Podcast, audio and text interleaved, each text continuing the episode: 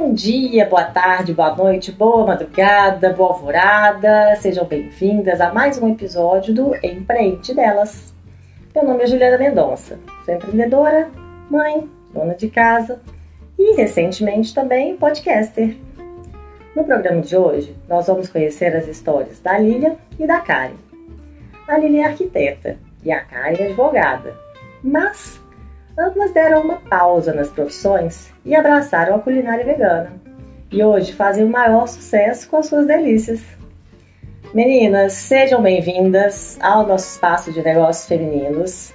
Eu já falei muito rapidinho sobre vocês e agora vocês é que vão falar pra gente quem são vocês, do que fazem, os caminhos que trilharam para chegar até aqui. E aí, quem quer começar? Quem? Quem? Karen? Lili? Karen? Vai lá, Karen. Eu começo. A Lili já botou o dedinho aqui. Oi, Ju. Oi, Lili. Aí, pessoal? Oi, cobaia. Karen. Também conhecida como Dulce Gêmea, que é o nome da minha empresa. É, como a Ju falou aí, sou advogada. É, e aí, desde janeiro deste ano, né, 2021, eu já não exerço mais a advocacia. Eu saí do meu emprego depois de uma transição aí na carreira e tô, né, sendo é, seguindo aí essa árdua vida de empreendedora. E muito árdua, mas com muitas felicidades também, né? Aí tô empreendendo aí é, na culinária vegana, mais especificamente na confeitaria, com a Doce Gêmea é, que é uma empresa que nasceu no ano passado, né? Mas ela viveu um período aí, essa minha transição de carreira, e agora 2021 eu estou me dedicando exclusivamente a ela aí, todas as batalhas e todas as delícias de ser empreendedora. Vai lá, Lili, sua vez. Ah, então. Eu sou Lília, sou arquiteta e eu me mudei, na verdade, minha transição começou com uma mudança total na minha vida, porque eu sou de Montes Claros, me mudei para BH no final de 2018, novembro, acho que foi. E aí, me mudando para BH, eu fiquei louca com essas possibilidades veganas que tem aqui naquela época, agora tem muito mais, né? E aí, eu simplesmente decidi dar uma pausa na arquitetura. Eu estava com uma, uma caneta na mão para assinar um contrato de arquiteta numa prefeitura em uma cidade aqui próxima a BH. E eu tive um incômodo que durou uma semana de quase endoidar, sem saber o que eu fazia da vida, e parece que caiu uma luz assim na minha cabeça e falou: não vai, não é por aí. E eu estava indo trabalhar como arquiteta hospitalar, que eu terminei minha especialização no final de 2018 mudei para BH, nem peguei meu, meu certificado, meu diploma. Ia começar a trabalhar na prefeitura e nisso eu decidi não. Com isso eu pensei, eu vou trabalhar com culinária vegana. E foi assim. Para mim parece que foi de repente, mas eu acho que já estava tudo programado na vida. A gente só não sabe, né? A gente só deixa fluir. E aí foi isso, mudança de cidade, mudança de carreira, virar empreendedora, CEO de MEI. E... CEO de MEI. CEO de MEI. E aí é isso, eu simplesmente parei totalmente com a arquitetura, sinto falta às vezes, ainda fico meio balançada, mas cada dia mais apaixonada com o que eu tenho feito com Lila Veg, que é, é assim, bem crescendo, né? E eu tô louca, apaixonada, assim, não, não pretendo não pretendo parar, não pretendo voltar com a arquitetura. Não digo que vou abandonar para sempre, porque para sempre é muito tempo. Mas por hora é isso. E a sua mudança foi bem. Não sei. Né? Ah, desculpe.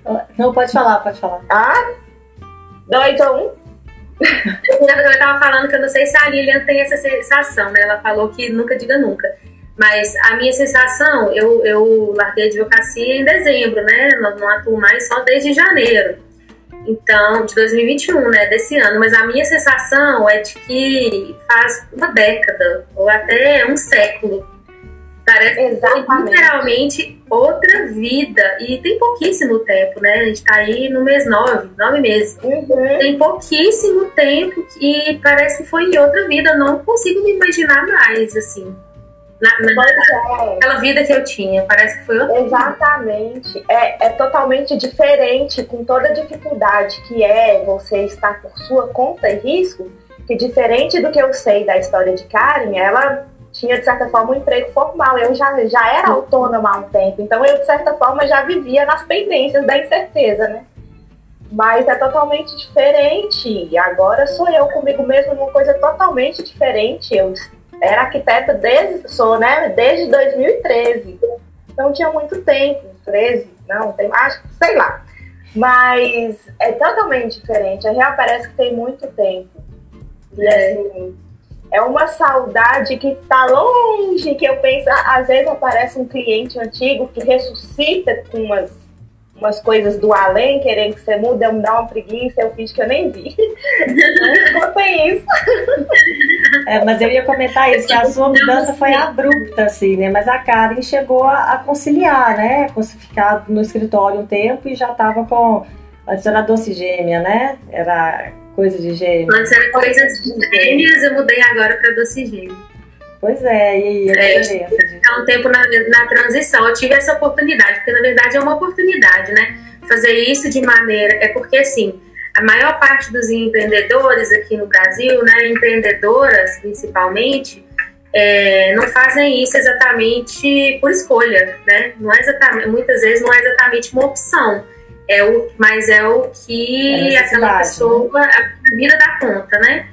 E no meu caso, eu tive essa oportunidade de realmente é, escolher esse caminho, né?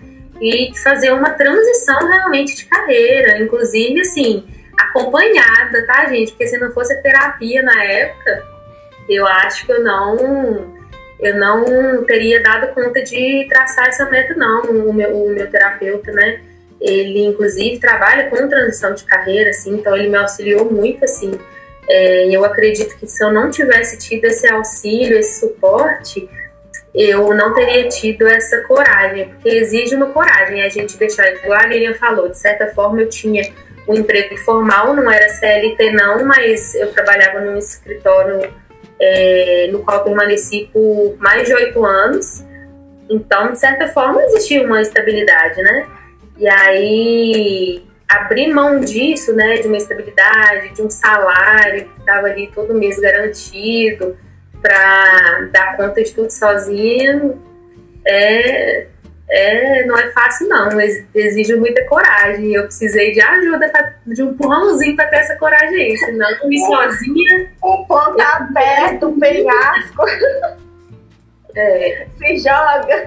Se joga. E é o penhasco. Que tem nesse buraco aí, colega? Boa é.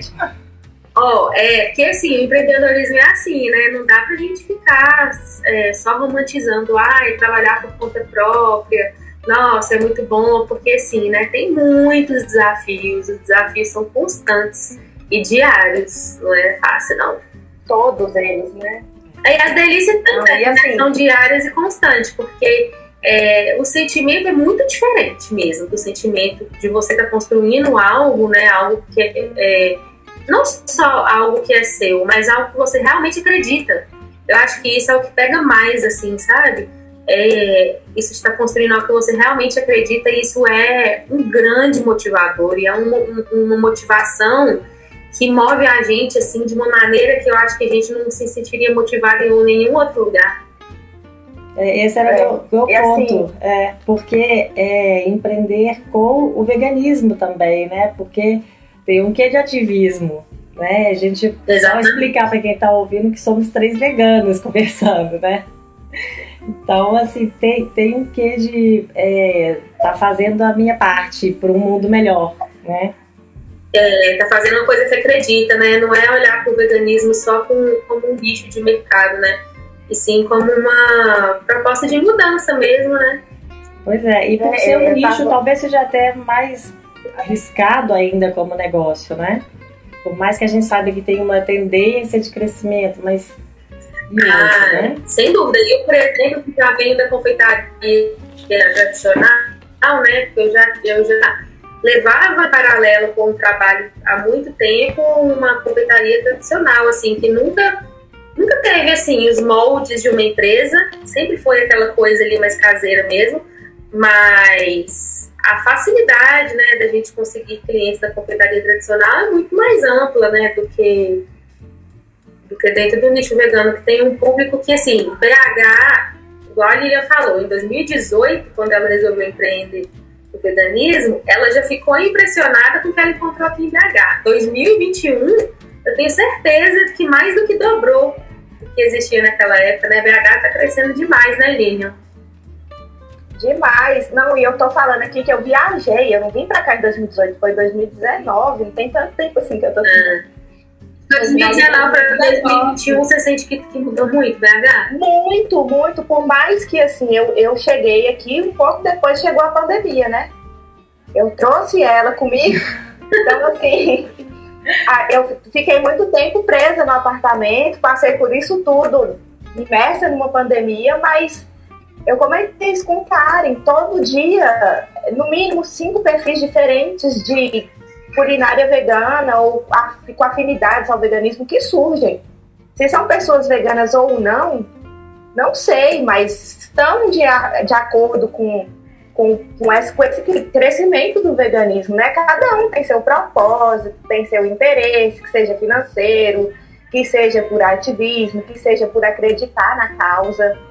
A gente vê que ultimamente muitos não são por esse lado Vão pela questão financeira mesmo, porque virou um nicho de mercado. O veganismo ultimamente está na moda. Se você for parar para olhar de certa forma, para algumas pessoas está assim.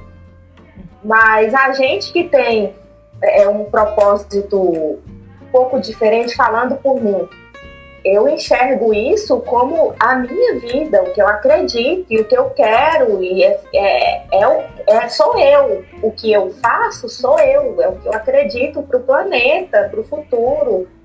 Então está muito além do dinheiro, de um ganho financeiro. É, é algo de energia, de ser, de existir. É por aí.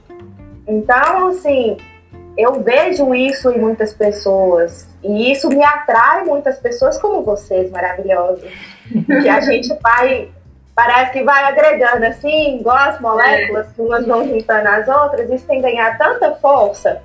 E eu acho isso tão bacana. É bom demais é, eu sinto exatamente isso tudo que você falou também. Tanto que, igual eu falei, eu levei em paralelo com a advocacia durante muitos anos um trabalho com confeitaria tradicional, mas nunca, nunca com contornos de empresa, porque eu nunca senti tão forte quando eu trabalhava com confeitaria tradicional, eu nunca senti tão forte esse esse chamado mesmo, de maneira tão forte, no sentido de, olha, venho fazer disso a profissão, igual quando eu senti com a confeitaria vegana, né? Porque a confeitaria tradicional eu encerrei, inclusive quando eu me tornei vegana. É, inclusive, na verdade, assim, depois desse. Isso foi lá em 2018. Foi em 2018 que eu encerrei as atividades da confeitaria tradicional. Depois disso, eu, inclusive, cheguei a voltar a consumir lácteos, por exemplo. Eu parei de consumir carne em 2017. Em 2018, completei a transição, é, encerrei a confeitaria tradicional, porque para mim não fazia sentido mais é, continuar vendendo produtos, né, que eu compro tudo aquilo que eu acreditava. Depois, durante algum período, eu voltei, inclusive, a consumir lácteos. Eu tive aí o que algumas pessoas chamam de recaída, mas mesmo assim, eu não, não retomei a produzir produtos com com leite naquela época, porque para mim não fazia sentido. Porque para mim eu estava realmente tendo uma recaída, não era. O meu sentimento era de que eu estava errada, sabe? De que eu precisava me recompor e voltar para o que eu acreditava. Então não quis retomar naquela época a confeitaria. E aí, quando eu vou, resolvi retomar a doce gêmea, que foi já na pandemia, já estando na pandemia, eu comecei a. Logo quando entrou a, a, quarentena, né, eu já comecei a trabalhar de home office, nunca mais trabalhei presencial lá no escritório. E, e aí, estando muito em casa, eu estava literalmente mais próxima da cozinha. Eu comecei a cozinhar muita coisa e resolvi começar a fazer teste, assim, né, de confeitaria vegana e tal. É, nunca tinha feito um bolo vegano que desse certo. E aí. Não é possível. Gente, feito muito bolo vegano errado. Tá muito bom. Ai, Meus bolos maravilhosos lá no feed da Doce Gêmea, tá? Não acredito no que eu tô falando. Do... As pessoas não conhecem nada dos bastidores. É, quem vê cara não corre. É. Tanto que quando eu comecei a cozinhar, assim, eu nem tava pensando em realmente vender nem nada, porque, assim, pra mim era tudo um desastre. Até que eu desenvolvi o primeiro produto, que foi o cookie. Quando eu desenvolvi o cookie, eu falei, ah, não, vou ter que começar a vender. Porque aquilo, aquilo ainda pulsava dentro de mim, essa coisa da confeitaria, sabe? Que eu trazia já comigo há um tempo. E aí eu falei, ah, não, vou ter que começar a vender. Então, o primeiro produto foi o cookie. Até que eu continuei insistindo muito no bolo, até conseguir começar a vender bolo também. E aí eu já fui aprendendo, né, aprimorando, né? Também comecei a me dedicar a isso realmente, né? Porque os testes que eu fiz que deram errado, era tudo teste, assim, de receita de internet e tal, né? Quando eu realmente comecei a estudar o assunto, né? E a fazer cursos e entender de fato, né? A culinária vegana e a confeitaria vegana, aí a coisa deslanchou, né? Faltava só um pouquinho de conhecimento mesmo. E para completar aqui, sobre isso que a Lívia tá falando dela, dela ver isso em muitas pessoas aqui em BH e agregando pessoas, gente, isso é uma coisa que eu nunca tinha vivido na minha vida, é, porque eu e a Lilian, nós somos concorrentes mais do que diretas, né? A gente, a gente vende não só para o mesmo público, como os mesmos produtos. É Nós duas vendemos as duas é. E isso nunca foi um empecilho pra gente caminhar juntas, sabe? Então eu, isso, é, eu acho que isso é algo que eu nunca tinha visto, assim, e que dentro desse. Não vou falar dentro do meio vegano, não, porque eu- essa conexão, eu me conectei dessa forma com pessoas específicas. É, eu encontrei muitas pessoas abertas, outras nem tanto. Afinal de contas, somos todos seres humanos, cada um tem o seu jeito, né? Mas eu nunca tinha vivido isso dessa forma, assim, de me conectar tanto com pessoas que, na teoria, não só na teoria, na prática também, são meus concorrentes diretos, mas que, assim, a gente tem um propósito que está muito acima disso, sabe? Assim, a gente acredita que que é de caminhando junto que a gente vai construir, o que a gente quer ver BH virar, o que a gente quer ver o mundo, o, o mundo se transformar. A gente tem muito essa, essa crença, né, Lilian, de que a gente vai conseguir fazer isso é junto e que a gente tá junto é fortalecimento, não é enfraquecimento. É que a gente, Pois é. a gente vai conseguir é mais, não é menos, sabe? Isso, exatamente. E é isso que me atrai, que me cativa, porque no ambiente da arquitetura, que é pelo, pelo, pelo qual eu posso falar, né? Que eu vivi anos nele, é triste a concorrência, a passação de perna um no outro, um querendo crescer em cima do outro, a disputa, como em muitas áreas, né? É triste, isso vai dando um desânimo na gente. E aí, na, na, na, na, na confeitaria, já, já, já tô eu querendo concorrer mais. cara. Na confeitaria, no veganismo, como ela falou, não são todas as pessoas, porque acho que a gente não tem que definir, ah, fulano é vegana, não, não, são seres humanos. Ponto. Uns optam pelo veganismo, outros não, e tá tudo bem. Mas a conexão que eu tive com Karen, por exemplo, que é quem eu estou aqui, é algo, foi algo tão simples, tão natural, tão, tão genuíno que eu sinto é mesmo. que assim é, não, não tem a ver com o que a gente faz de produto igual. Cada uma tem o seu local, o seu cliente. Nós é temos, é, nós temos clientes em comum que compram com ela, que compram comigo, que gosta dos dois. Ou não, assim, Eu. indica- você é uma, Ju. A própria Ju. A própria Ju é nossa Hum. cliente, então assim, não existe isso de concorrente, de disputa. Nós somos parceiras de trabalho com produtos parecidos, mas cada um com um toquezinho, com um detalhe. Inclusive compartilhando dicas uma Sim. Ela me deu um tutorial, um curso de bolo, que é uma coisa que eu não tenho a mínima intenção de fazer, que eu acho incrível o trabalho que Karen faz. Eu falo pra ela, Karen, pelo amor de Deus, minha filha, você é abençoada. Aí eu fui fazer que meu bolo de aniversário de Guilherme, eu faço questão. Eu, Karen, me ensina a fazer um bolo. Ela me ensinou e eu consegui fazer. Gente, daqui uns dias a Karen vai dar curso de bolo, vocês fiquem espertos. Boa mesmo. Hum, Passa, eu fiz maravilha, um hein? telefone de uma semana e eu fiz um bolo maravilhoso. E é isso, sabe? A gente, eu acho que é isso mesmo. É a- eu acho que, é claro que, igual a gente tá falando aqui, isso tem muito a ver com as pessoas também. Somos todas Sim. pessoas diferentes e, e com comportamentos diferentes. Mas eu acredito que, que o nicho específico tem a ver, assim, o nosso, o nosso propósito. A É. gente tem algo tão maior por trás disso tudo que a gente acredita muito mais na construção de um movimento bacana, né? E que, que, que atrai as pessoas, que todas as pessoas são bem-vindas e que faça crescer muito em BH e no mundo todo. A gente acredita tanto nisso que isso não só traz forças para a gente individualmente construir o nosso próprio trabalho, desenvolver o nosso próprio trabalho, como trabalhar como uma comunidade mesmo, né? Isso tudo. Isso que é um exemplo que eu vejo muito nas feiras. Que às vezes a gente participa juntas, às vezes uma tá, a outra não tá, mas no geral a galera que tá ali se ajuda. É, é, todo mundo apoia uma a outra, dá força. A maioria é mulher, tem jeito, a mulher vai dominar o mundo, só não dominou ainda porque não quis. Mas é, é diferente a energia, sabe? A entrega, a doação, por conta do propósito, que realmente é algo que está além da matéria, do, do financeiro. Disso aqui que a gente perde, e o que a gente, igual se Karen e eu, a gente decidir que não quer mais mexer com isso, eu pelo menos acredito que a gente vai continuar tendo o que a gente tem de bom, que é a nossa relação, nossa amizade, tá à parte, entendeu? Então, isso não tem preço.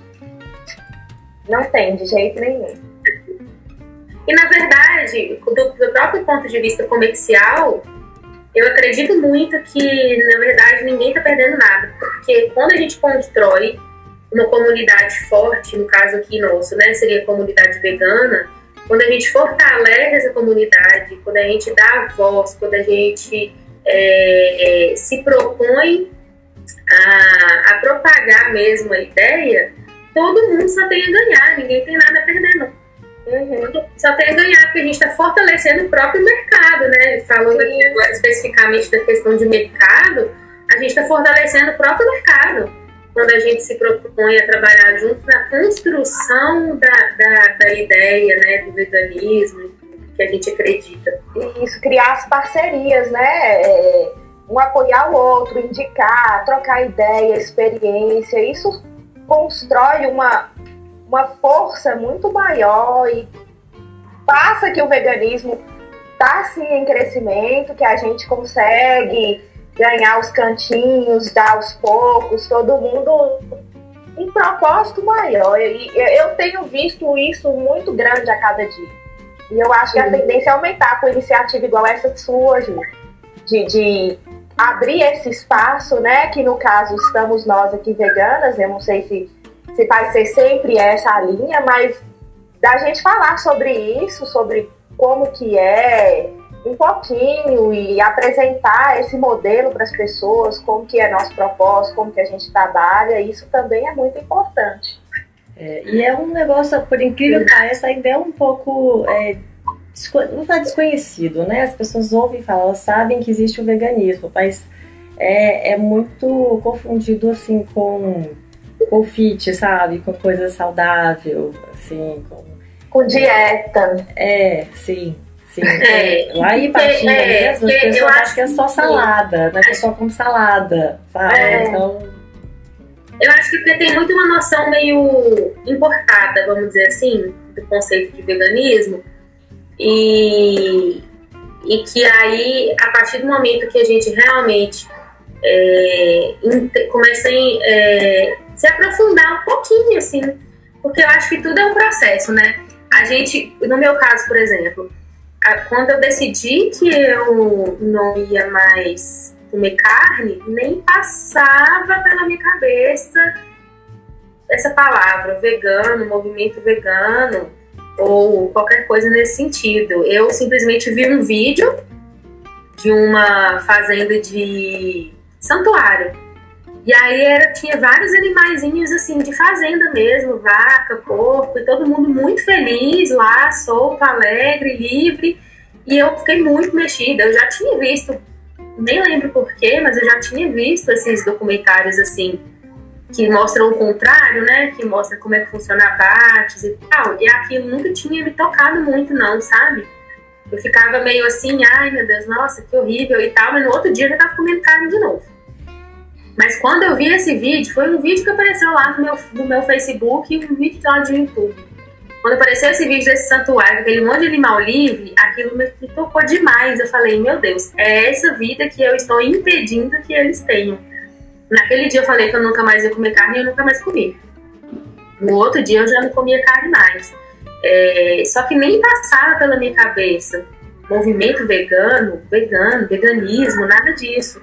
Só que a gente não tem jeito, a partir do momento que a gente entra nesse universo, e aí um pouquinho que seja que a gente vai estudando e aprofundando, a gente se depara com milhares de outras questões, principalmente a nível Brasil aqui, né? A gente se depara com milhares de outras questões até a gente desembocar no que realmente seria um movimento mesmo, né? Igual o, que eu acredito mesmo, né? Que seria o, o movimento do veganismo popular, assim. Eu só cheguei nesse lugar depois de muito tempo, depois, sei lá, dois anos que eu já não comia carne, que eu fui chegar ali, sabe? E olha, tem, tem gente no Brasil tentando construir um veganismo para todos. Um veganismo que é realmente um conceito de veganismo que é para todo mundo, que é acessível, que é, é que, que, todo mundo tenha direito àquilo que, que, que de fato tem direito, que deveria ter, né? Que é comida na mesa de todo mundo, comendo saudável, comendo bem, é, todo mundo com acesso, né? Só que a gente demora um pouquinho para chegar nisso, mas eu acho que é inevitável, sabe? Se a gente não fica. É óbvio que tem gente que fica ali naquele mundinho alienado, né, gente? Isso aí acontece mesmo. Acontece, é normal, principalmente porque a gente vive num mundo capitalista. Acontece. Mas eu acho que é, para a maioria das pessoas acaba sendo inevitável esse trajeto, assim, sabe? Porque um pouquinho que você vai conhecendo, você vai abrindo a cabeça, assim, para mil outras coisas, assim, que a gente nem imaginava antes, né?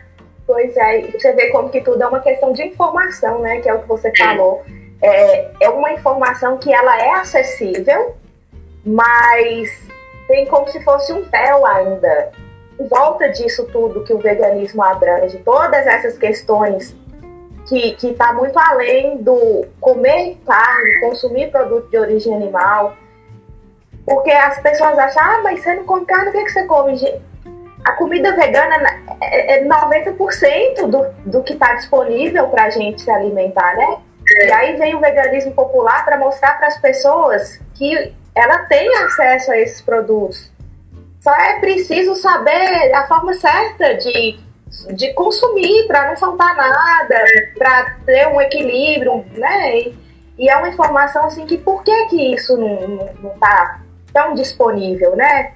Por quê? Qual é o interesse de minimizar o consumo maior do, dos alimentos vegetais em contraponto à carne? Então, assim, são muitas questões que a gente para para pensar e sempre vai ter o dedinho ali, né, do consumismo, do, do capitalismo, Sim. da politicagem, e não tem jeito. É por aí. E aí a gente que já abriu um pouco a mente para isso tem que começar a desconstruir isso, mostrar que, que é possível, que, que, que é acessível, que não é caro, como todo mundo fala, é caro se você ficar por conta do industrializado. Como fora do veganismo. Vai viver de comida industrializada os nossos próprios, é, as nossas próprias empresas, né, Lilian, são empresas para um consumo esporádico, né? A gente trabalha aqui com a, maior parte, quer dizer, fala por mim agora, né, que sou uma confeitaria, é, a maior parte dos meus produtos leva realmente muito açúcar e tal, né? E, e eu, eu, inclusive, falo isso lá mesmo, lá no Instagram, gente. São produtos para consumo esporádico, né? O veganismo não é sobre isso, né? Afinal de contas, também ninguém vai viver à base de cookie e bolo, né? É, qual que é a ideia? É proporcionar para essas pessoas, né, que já estão ali é, fazendo grandes sacrifícios de tirar da sua rotina coisas que a gente está é, muito habituada, aqui no Brasil a gente é muito habituado em aniversário, é com bolo, é com docinho, não tem, não tem aniversário sem isso. aniversário sem bolo é melhor não ter, eu falo isso. Tem aniversário sem isso, é bolo, é brigadeiro, é brigadeiro que é aí um docinho brasileiro que pois o mundo inteiro, que doce que ganha de brigadeiro, gente. Então, assim, é, é proporcionar para essas pessoas que já estão tirando tanto ali, né, por, por, por, em razão dessa escolha ética, né, proporcionar que elas possam ter isso, porque tudo é possível sim, gente. O veganismo, tudo é possível. É só a gente estudar. Muita coisa ainda está sendo construída, né, desenvolvida, porque querendo ou não, a gente usa leite condensado há quantos anos? Há décadas, né? A gente usa leite há quanto tempo? Então, as coisas, é, essa a parte da culinária vegana, muita coisa ainda está sendo estudada, as técnicas ainda estão sendo desenvolvidas. Mas a gente já tem uma gama de possibilidades gigantesca, gigantesca. Já se foi o tempo que brigadeiro vegano era brigadeirinho de biomassa. Já se foi o tempo. Agora a gente tem produtos aí que se semelham muito, tanto em aparência, textura, sabor, se assemelham muito às tradicionais. São melhores, né, cara? São melhores. São melhores, porque é. não tem. É, não tem aquele doce, esse melhores no sabor também, né? Isso. Eu, inclusive, tenho muitas, muitas amigas e clientes também, muitos clientes que falam que muitas pessoas, inclusive não veganas, tem muitos clientes não veganos, que falam que preferem muito, por quê? Porque o ser humano não foi feito para consumir leite de vaca, né? Então, muita gente sente muito peso quando consome produto com leite de vaca, sente que é muito pesado. E aí, muitas pessoas também, é, junto com o consumo do leite de vaca, vem o desconforto, né? Porque o nosso corpo não está preparado para isso. Então, muitas pessoas elogiam muito e falam que é até melhor, justamente porque não se sente tão pesado, né? É, é, é mais saboroso, mais leve. Então, assim, as possibilidades é infinitas. Né? Não é indígena? Essas possibilidades infinitas. E a gente está aí para provar que tudo é possível. Pois é, e, e, que é o que eu acho importante que você faz também, já tem um tempo que eu comecei a fazer, que é um, até dei uma parada, a questão da gente colocar umas receitas. Que foi o que me ajudou, como eu comecei por conta, ao contrário de Karen, que trabalha com confeitaria, é, eu sei que ela faz muitos cursos e tal. Eu sou a pessoa meio deslocada, deslocada. Eu vou no, no, na cara e na coragem. Por isso que eu falo que minhas coisas aqui têm vida própria, elas vivem do jeito que ela quiser, entra no forno, sai, só Deus sabe como. Gostoso, mas eu vou muito no feeling e pego as receitas, transformo. Quando eu vejo que dá certo, eu posto. Porque eu acho isso, para mim foi tão importante conhecer as receitas, algumas pessoas que você sabe que você pode confiar, que a pessoa testou, mas aí você faz, ainda dá errado. Porque cada um tem uma matéria-prima, tem um equipamento, tem uma temperatura ambiente, isso tudo interfere. Então, assim, eu acho que isso de postar, ensinar como é que faz, dar seu, seu, seu dar liberdade para a pessoa dela saber, não, eu consigo fazer, não é tão difícil assim, eu posso substituir um leite por um leite vegetal, eu posso fazer um requeijão, uma maionese, uma manteiga em minha casa, um brigadeiro, um bolo sem leite, sem ovo, o povo acha uma coisa de outro planeta, um bolo sem leite, sem ovo, é até mais barato, gente, você não usa nem leite nem ovo, então assim, eu acho isso que é uma das coisas que eu mais tenho retorno quando eu posto uma receita, que as pessoas fazem, agradecem, nossa, Lília, que bom, ficou bom e tal, porque isso é libertador, você poder querer comer uma coisa e vai lá e faz. Eu acho isso, assim, incrível, incrível. É muito legal mesmo. Legal. Mas meninas, voltando para os negócios, porque vocês duas começaram mais ou menos na pandemia, né? Então vocês usaram muito rede social para divulgar, acho que até para começar. E aí, hoje vocês continuam firmes na rede social? Vocês têm planos de vender de alguma outra forma? Ó, eu praticamente eu comecei o Lila Veg sem querer, porque eu resolvi trans, é, fazer a transição para o veganismo, mudando aqui para BH, e achei tudo muito caro. Ah, não dá para poder tinha acabado de deixar a minha profissão, ainda estava sentindo como seria a vida aqui, né? Totalmente diferente da cidade que eu vim. E eu, ah, vou produzir minhas coisas aqui em casa. não vou comprar, vou produzir. Foi assim que eu comecei, pegando receita, fazendo para consumo próprio. Guilherme levava para o trabalho, o pessoal crescia o olho, foi gostando. E nisso eu comecei a vender. Sem querer. Foi. E aí, depois de um tempo, surgiu o Linoveg.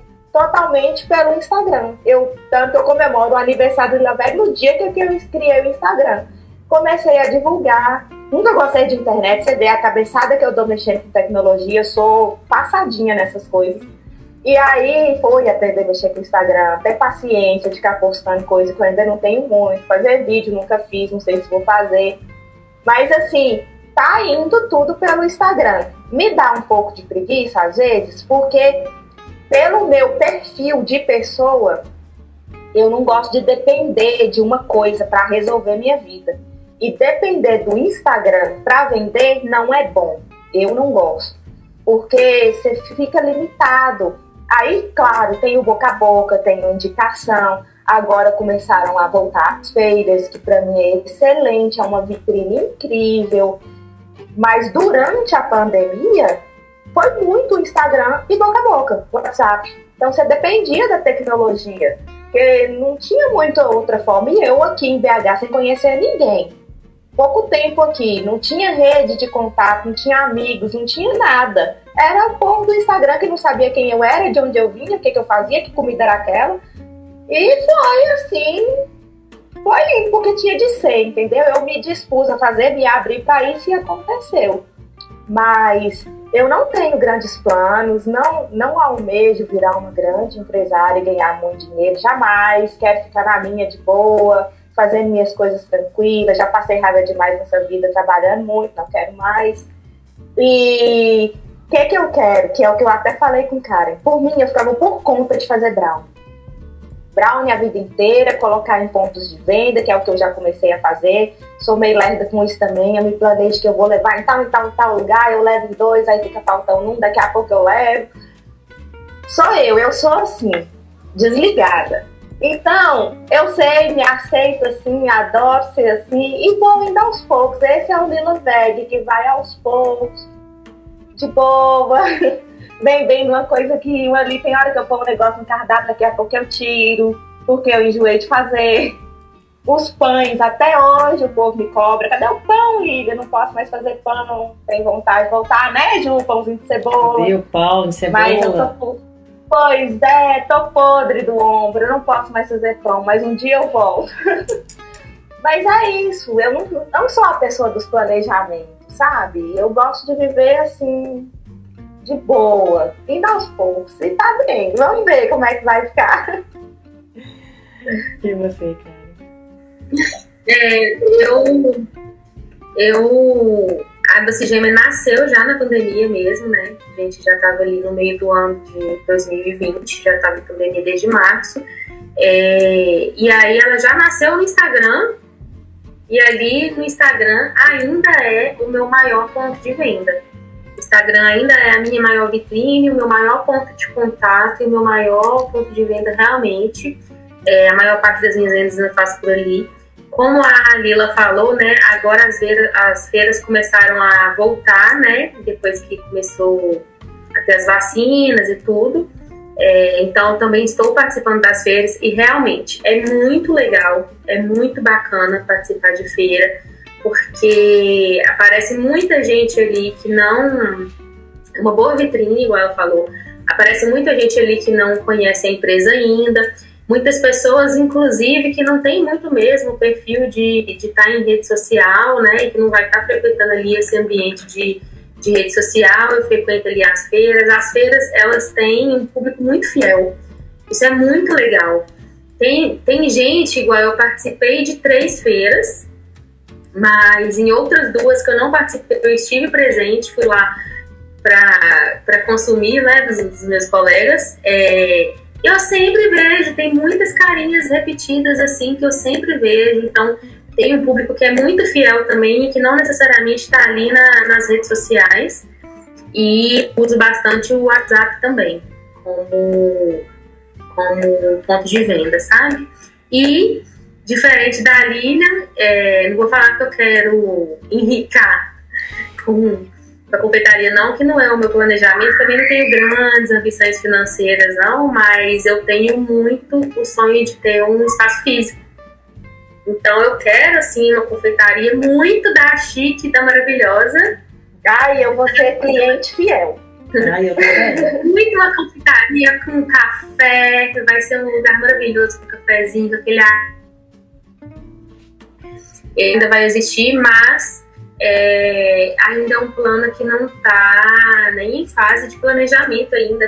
ainda ali, aliás, falei errado, né? Não é um plano, é uma ideia. Ainda é uma ideia, não é um, necessariamente um plano, não.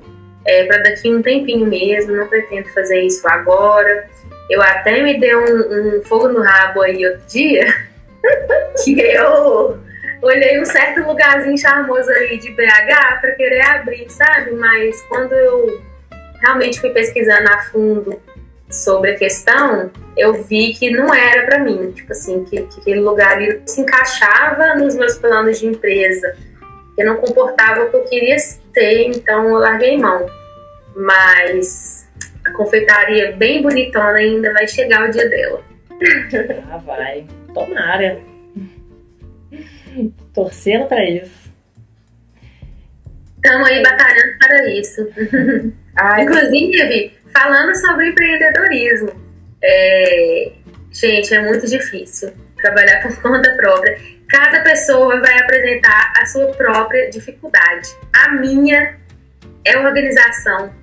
Eu, preciso, eu sou aquela pessoa que precisa da rotina. Eu amo uma rotina. E aí fui virar empreendedora, ou seja, nada a ver uma coisa com a outra, né?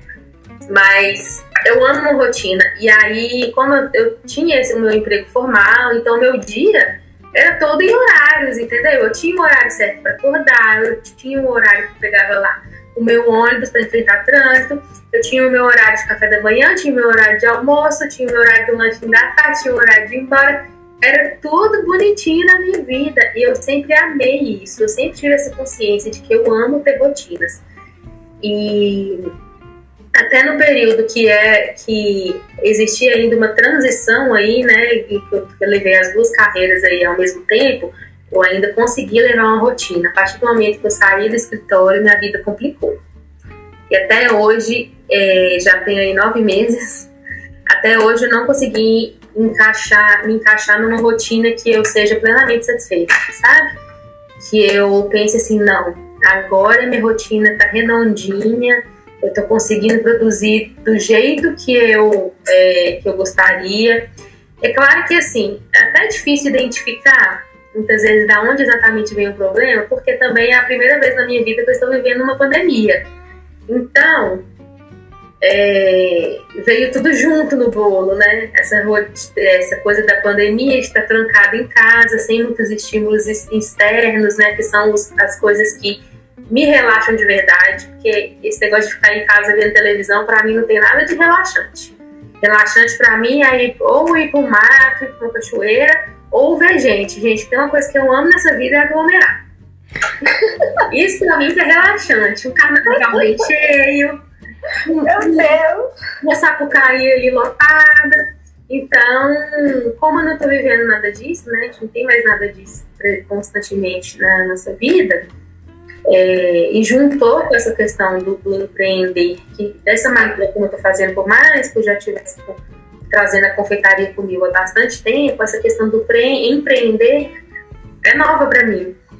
Então, tá tudo ainda meio nebuloso, assim, depois de nove meses tá tudo ainda meio, meio turvo, meio difícil, não é fácil se adaptar, criar novas rotinas, mas este mês de setembro e outubro, estou determinada a dar uma solução para minha vida. Agora vai! Colocar, agora vai, colocar uma rotina ali, ó, bonitinha, já tá tudo aqui na minha cabeça, só colocar em prática.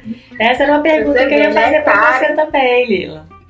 Uma dificuldade no seu negócio, dificuldade que falando você que não é. Não, é, é. Eu tô escutando aqui que já não é novidade, porque a gente já falou muito sobre isso. Ela falando que a dificuldade dela é organização.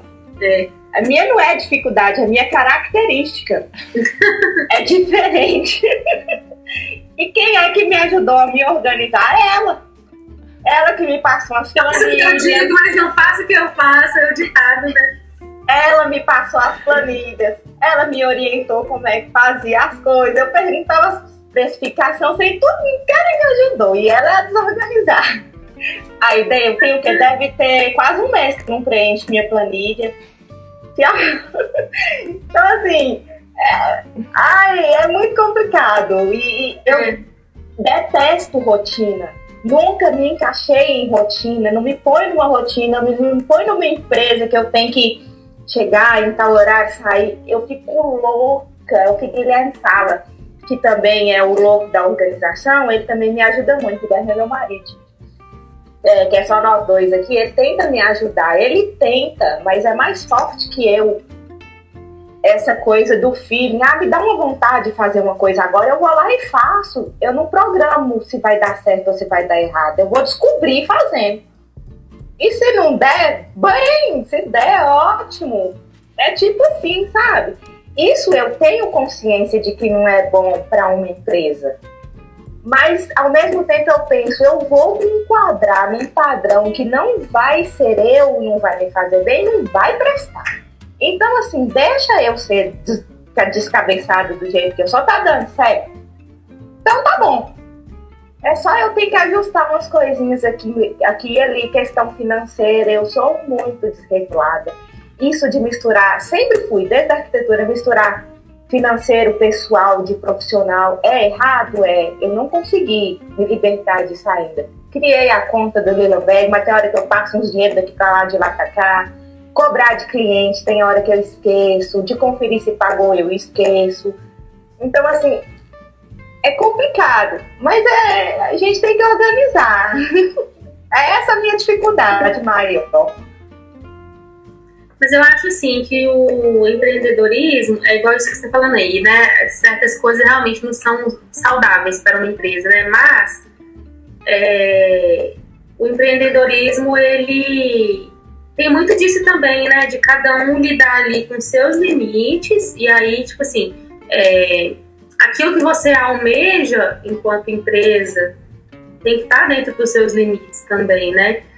É, eu quero ser essa pessoa assim. Minha, minha meta tá em ser essa pessoa organizada, com tudo bonitinho, aquela empresa assim, lindinha, que tá tudo assim, cada coisinha no seu lugar.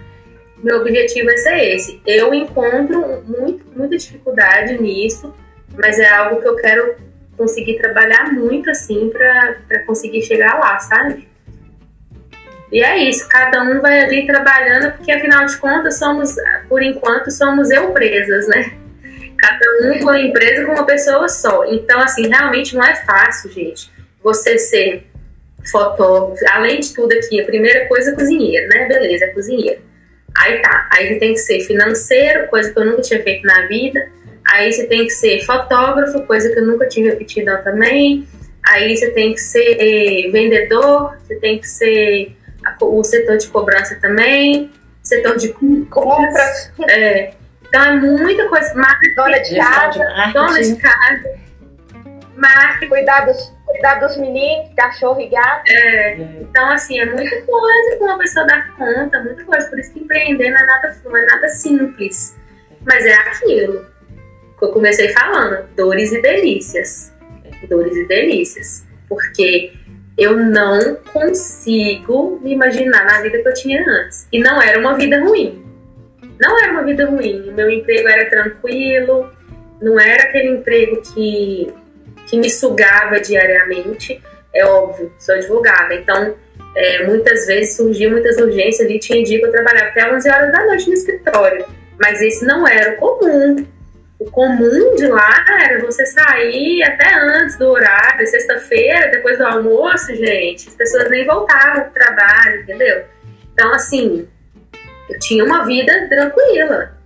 Só que eu não me imagino mais naquela vida. Tem outras questões por trás também que me fizeram sair do meu trabalho, mas eu não consigo me imaginar, por mais que fosse um emprego tranquilo, assim, empreender é muito mais gostoso, assim, a isso está construindo mesmo uma coisa que não só que é sua, mas que também é algo que você acredita. É muito gostoso. É. É muito louco isso. E a gente É aprende um muito, esforço né? que vale muito a pena, né? É. Oi, Ju. Falei que a gente aprende muito, a gente aprende todo dia uma coisa nova, todo dia a gente Sim. desenvolve uma habilidade que a gente nem sabia que tinha, né? É, e tem muito disso da gente, exatamente isso que você falou. É, é gostoso também, por mais que seja desafiador ter que lidar com todas essas questões, é gostoso também se descobrir capaz de muitas coisas que a gente nunca havia tentado, né? É, é, é, para mim, isso é o que mais tem valor, que é o que eu tento possibilitar com as pessoas a- por meio da receita, né? Você descobrir que é capaz de fazer. Gente, eu, só- eu nunca tinha feito pão na vida, pizza, e eu consegui fazer. Você conseguir fazer seu alimento, preparar, colocar, conseguir, por meia boca que seja, conseguir tirar uma foto bacana, conseguir ter essa relação interpessoal com as pessoas, ali numa, numa feira que é no cara a cara, você ter trocas de experiência, conhecer um pouco da vida das pessoas, receber um feedback, ver que seu trabalho está criando uma relação bacana com outras pessoas, dando frutos, que aquilo tem um valor para alguém, que tocou alguém de alguma forma, gente. E isso é muito surreal. Cada retorno que a gente recebe, o mínimo que seja, assim, que, que às vezes você nem pensou, vem alguém fala, nossa, Lília, isso, isso, isso, me, me fez lembrar isso, me remeteu a isso. Gente que não, tinha tempo que não comia uma coisa, que não sentia uma experiência diferente, você proporcionar isso. É assim, é incrível, é incrível. E com esse propósito do veganismo, né?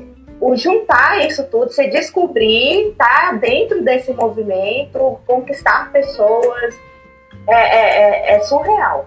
Realmente não cabe mais numa vida que a gente, que eu levava, não cabe. É, eu acho que a parte mais gostosa de ser uma pequena, uma empresa pequenininha é essa de lidar com o cliente. É. É a parte que eu mais gosto, assim. Tem lá seus desafios também, porque cliente não é tudo perfeito e maravilhoso, não. Tem de todo sabor. Tem de todo sabor. Tem aqueles que são muito difíceis. Mas, mas assim, a maioria, pra minha maioria, eu tenho certeza que pra Lilian também, nossa, cada relato, isso aí que a Lilian tá falando, da pessoa falar, nossa, eu não comia isso há tantos anos, Pois é. comendo isso, é, meu- era meu doce favorito, era minha comida favorita. É o pão de cebola da minha infância. É esse pão de cebola, eu vou fazer pra você, Ju. Os feedbacks fazer. Nossa, essa questão de, de lidar com o cliente é, é gostosa demais. É muito Demais. gostosa. É a minha parte favorita, eu acho. Eu também adoro. Tanto eu converso muito, tem hora que tem que frear, porque a pessoa se decorda, então aí já era. E é tão bom saber das histórias, porque a gente se identifica tanto e as pessoas não aparecem por acaso, é por afinidade, né? Então, pelo trabalho, por quem a gente é, pela filosofia, é, é, é muito bacana, é muito bacana. Contem pra gente, então, é, um aprendizado que vocês tiveram com essa experiência empreendendo no veganismo. Vou começar, cara. Não, pra mim, o maior aprendizado foi superação e paciência, tolerância, autotolerância. Porque a gente tem que ter muita paciência com a gente, com os erros, com o tempo dessa transição, acostumar essa nova vida, essa nossa rotina a- ao empreender. Porque é muito diferente, é muito custoso, é muita informação, é muita novidade envolve muita coisa. E a gente tem que ter paciência, tem que ter, dar tempo ao tempo para as coisas acontecerem, aprender com os erros, não querer desistir no primeiro tropeço, no primeiro erro, porque haverão vários. Sempre vai, nunca nada vai ser perfeito. Estranho vai ser se tiver teoricamente perfeito, porque não dá. Não dá. É, pensar em desistir, já pensei. Tem hora, né, durante a pandemia, dava uma desanimada quando eu via que eu tinha, ai gente, eu preciso gravar vídeo, eu preciso, eu preciso virar blogueira, eu preciso, eu não quero fazer isso, não vou fazer, vou descobrir a minha maneira de me adaptar e de fazer o que eu acho que vai ser bom para mim. Não que vão me impor que eu tenho ou não que fazer. Então tem muito isso. É, a sociedade nos impõe muito as coisas, os padrões, as caixas. Eu sempre fui fora caixas, desde criança. Eu sempre fui a diferente da turma. Então, é, eu parei de comer carne tem 30 anos, eu tinha só 7 anos, carne vermelha. Então, desde cedo eu sei como que é ser o ET da galera. E no, empreendedor, no empreendedorismo tem muito isso, a gente assiste muito vídeo, muito curso do pessoal falando, ah, tem que fazer isso, tem que ser assim, para ser sucesso sua empresa, para você estar bem no meio da internet, você tem que fazer isso, essa e essa regra, esse, esse. Eu não acho que tem que nada. Assiste ali, vê o que, que é de bacana, filtra, e aí, quem eu sou? Como eu quero me portar nesse ambiente, que tem a ver comigo, com a minha personalidade, com o meu propósito. Qual o caminho que minha empresa quer tomar? Não que vai ser engessado, pode mudar? Claro, a gente tem que estar aberto, mas a autocobrança é muito complicada. Você achar que tem que fazer aquilo, ver que não está dando conta, que não está dando certo, que por isso você tem que desistir do seu sonho. Não, seu sonho está ok. O processo que não está tão bacana muda vai se adaptando até se encaixar e vai deixando fluir de calma, sem muita cobrança, porque tudo que você põe carga demais, cobrança demais, peso demais, desanda de alguma forma. Então, para mim, o maior aprendizado foi esse, para a vida. Desacelerar. A gente está num tempo tão acelerado que o desacelerar e sentir, para mim, é o que eu mais carrego e que eu não olho para trás, eu vou levar. E você, cara? Nossa, fiquei até sem palavras, não tenho nem o que dizer. Lívia, acho que tem, tem, muito disso, né? Da gente se identificar, a gente vê outro empreendedor falando. Tem isso da gente se identificar muito com, que, com as falas, né? Porque tá tudo ali no mesmo barco que, que aquele barco que ameaça afundar, na funda e ameaça de novo na funda, então não é fácil. E tudo isso que a Lilian relatou como as dificuldades, as dificuldades não, os aprendizados dela foram os meus também. Principalmente essa questão do a gente se respeitar das cobranças, porque a gente que veio de outra profissão pode ter essa tendência de se cobrar demais, porque querendo ou não, a gente já tinha uma certa posição, né?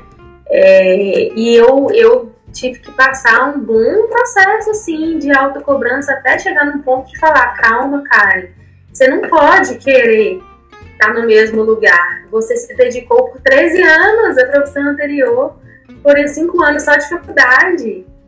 Foram 13 anos de dedicação entre faculdade, estágio, formatura, especialização, trabalho, 13 anos. Como que você pode querer estar ganhando o mesmo tanto, tá, né, no, com o mesmo reconhecimento, isso é impossível em um ano, essa empresa é um, um recém-nascido, né, tem um ano ainda do Oxigênio, então foi exatamente esse mesmo processo, assim, a parte mais difícil, assim, o, o aprendizado foi esse da questão da autocobrança, mas eu acho importante também pontuar é, que a gente também não pode se perder no caminho, por isso que eu estava falando aqui mais cedo. Não, meu objetivo é conseguir colocar aqui a minha rotina e colocar tudo em foco, porque essa coisa de trabalhar por conta própria também pode acabar confundindo muito a nossa cabeça, sabe?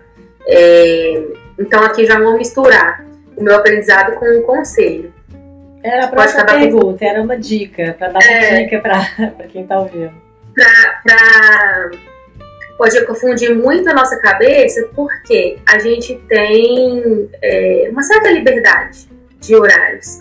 E essa é uma das grandes vantagens de empreender. Mas a gente tem que tomar muito cuidado para não deixar que isso tome conta e a gente ache e o negócio vire bagunça. A verdade é essa, falando em termos aqui mais escrachados, mas não é deixar que o negócio vire bagunça, sabe? É entender que a gente precisa ter o nosso horário de trabalho, a gente a está ali trabalhando, então a gente precisa, sim, colocar horários, colocar metas, porque senão, quando a gente vê, a gente foi vivendo outras coisas e colocando outras coisas na frente, deixando sempre para depois, e a nossa empresa não vai, vai ficar sempre de lado e não vai ter a atenção que ela merece. Então a gente precisa tratar como um trabalho também. Eu trabalho para eu mesma e isso é uma grande vantagem, mas ainda assim é um trabalho. Então precisa de uma certa seriedade, né? Então meus dois conselhos são esses: ter cuidado para não se perder no meio do caminho e ter respeito, autorrespeito, né? O respeito com os processos. Porque uma empresa de um ano, gente, uma empresa de um ano não é nada. Uma empresa de um ano é um bebezinho recém-nascido, mal mal tá engatinhando.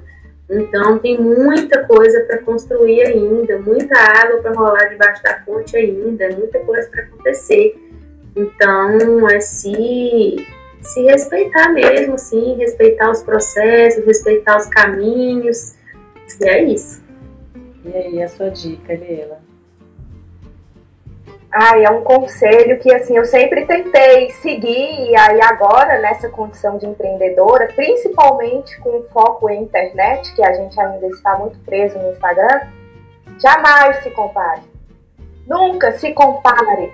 Nossa, é muito valiosa dica. Não se compare com pessoas, não se compare com empresas, com momentos, com situações, não se compare jamais. Cada ser é um, cada propósito é um, cada empresa é um, cada ideologia é um e aí, se você se compara, você se afunda numa tristeza tão grande, porque vida de internet é superficial demais. É o que a gente falou no início, ninguém vê bastidor. Todo mundo vê aquele feed lindo, aqueles vídeos lindos, todo mundo feliz, bonito, aqueles é, produtos maravilhosos, um Instagram perfeito com um feed bem montado. Mas e a vida por trás, como é que tá? Então, assim, não se compare. Seja autêntica e respeite seus processos, seus limites. Siga as pessoas e tenha-as como exemplo para fazer da sua construção uma coisa que te agrada, que você admira. Eu tenho várias parceiras, Karen é uma pessoa que eu admiro demais as formas como ela lida, como ela faz Ju também, que eu não sei como que dá conta de administrar quatro, cinco, seis, já perdi a conta dos perfis que ela tem. São vários talentos. Então, assim, a gente usa disso para admirar e agregar ao nosso trabalho, ao nosso propósito, mas sem comparação. Porque a comparação só te faz afundar e te deixa triste querer desistir. Passei por isso e já já, já, já superei e pronto vai embora, não compara. Eu descobri uma forma muito legal de lidar com a comparação, hum. que é aproximação. Que é o quê? Aproximação. Eu passei aproximação, é se aproximar ah. daquela pessoa que você admira. Eu passei por, por uma situação assim de comparação uma única vez. Isso não é muito do meu perfil uhum. mesmo, assim, da Karen. Assim. Então não seria naturalmente da Docigene. Mas aconteceu uma vez, enquanto empresa, e aí eu falei, gente, essas pessoas, não vou citar nomes aqui não, mas eu falei, gente, essas pessoas, nossa, como é que pode? Olha lá, eles estão lá, poderosos, e eu aqui, fuleira. Aí sabe o que eu fiz? Vou colar junto, vou virar amigo. E aí, gente, é exatamente o que a Aline falou. Quando a gente vira amigo e tá todo mundo trabalhando junto, a gente percebe que tá todo mundo no mesmo barco. E não só isso, a gente percebe que pode todo mundo se ajudar também. Sim. É, a gente admira um ou outro, ajuda, faz parceria e é isso. Pois é. é. E eu acho que é legal a gente se comparar com a gente mesmo, porque muitas vezes a gente esquece disso, a gente uhum. fica se comparando com o outro e esquece de se comparar com o eu de ontem o eu de um mês atrás, o eu de dois meses atrás, porque e a gente não percebe. O tanto que a gente evolui é absurdo. Exatamente. A gente evolui é absurdo. De pouquinho em pouquinho, assim, de, de coisas assim, que a gente tem que parar para pensar, de que no, no início do ano passado, eu não, sabe, não conseguia fazer uma receita de bolo que desse certo.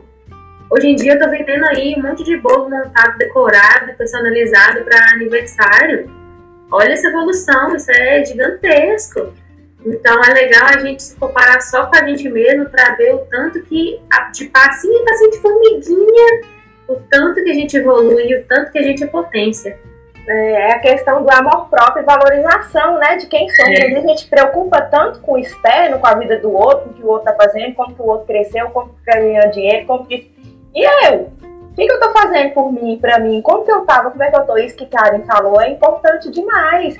Por maior e melhor que pareça ser a outra pessoa, isso, quando você se aproxima, às vezes você tem um conhecimento, uma vivência que aquela pessoa nunca pensou naquilo e a troca possibilita tanto crescimento para ambas as partes Sim. que, que, que ao, ao, quando você fica naquela questão comparativa e de disputa, não te permite aproximar e ter isso, essa vivência, essa troca que é muito bacana.